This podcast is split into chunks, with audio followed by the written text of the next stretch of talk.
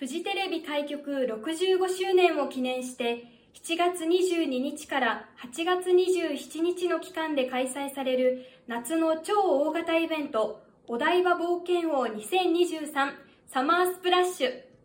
今回ハイブレーベルスのアーティストのブースが初めて登場します。